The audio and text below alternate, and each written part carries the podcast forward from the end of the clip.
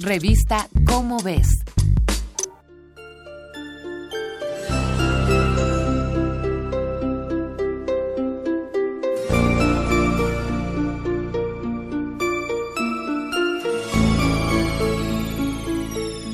Hay quienes afirman que la nueva Guerra Fría es la competencia por encontrar la vacuna del COVID-19.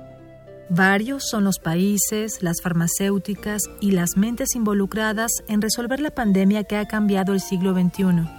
Pero mientras son peras políticas o manzanas de poder, quienes han combatido el caos son las y los profesionales de la salud e investigadores, que han unido los brazos a fin de ayudar a la humanidad. Las estrategias de pelea se basan en el conocimiento científico del virus que la causa y cómo infecta a los seres humanos. Con eficacia y versatilidad, a pocos días de detectarse un brote de neumonía atípica en China, este se pudo aislar para desentrañar la secuencia de su material genético, es decir, la cadena que contiene toda su identidad. De inmediato se puso en bases de datos internacionales y en solo unas semanas se determinaron los componentes del virus y el papel que estos tienen en su ciclo de vida. Gracias a técnicas computacionales de modelaje de proteínas, se pudo establecer su estructura tridimensional, algo esencial para el desarrollo de posibles fármacos y vacunas contra el nuevo coronavirus. Y en tiempo récord, se logró establecer cómo se propaga el virus y su mecanismo de réplica dentro de nuestras células. La suma de esfuerzos develó el secreto. El coronavirus se infiltra en el cuerpo para luego adentrarse a las células. Ya que está hasta en la cocina, el virus crea copias de su ARN o información y las traduce en forma de proteínas, pequeñas piezas de Lego que ensamblan coronillas. Estos grupos de coronillas empiezan a disparar el virus a todo el cuerpo, atacando órganos y mecanismos.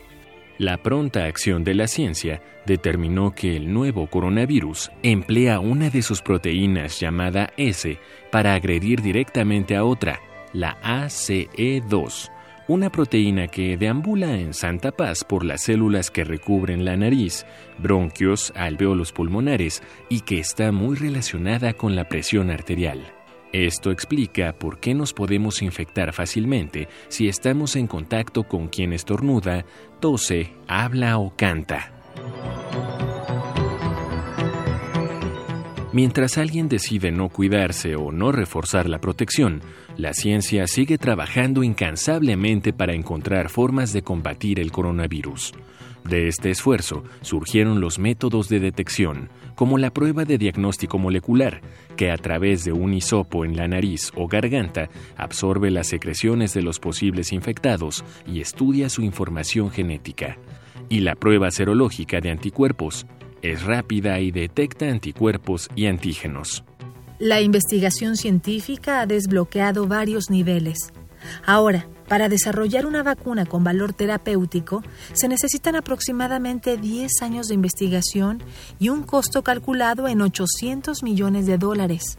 Hay más de 170 vacunas en desarrollo y el compromiso de los profesionales de la salud está trabajando en dos caminos.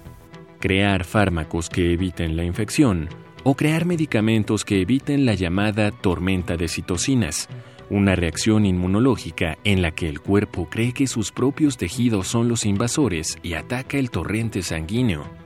Este fenómeno aqueja a los pacientes graves de COVID. Mientras haya vidas que cuidar, la ciencia no se detendrá. Esta fue una coproducción de Radio UNAM y la Dirección General de Divulgación de la Ciencia de la UNAM, basada en el artículo Fármacos y vacunas contra el nuevo coronavirus, de Miguel Ángel Ceballos. El comportamiento y los avances científicos del COVID-19 están en tu revista Cómo ves. Búscala en tu puesto de revistas. Revista Cómo ves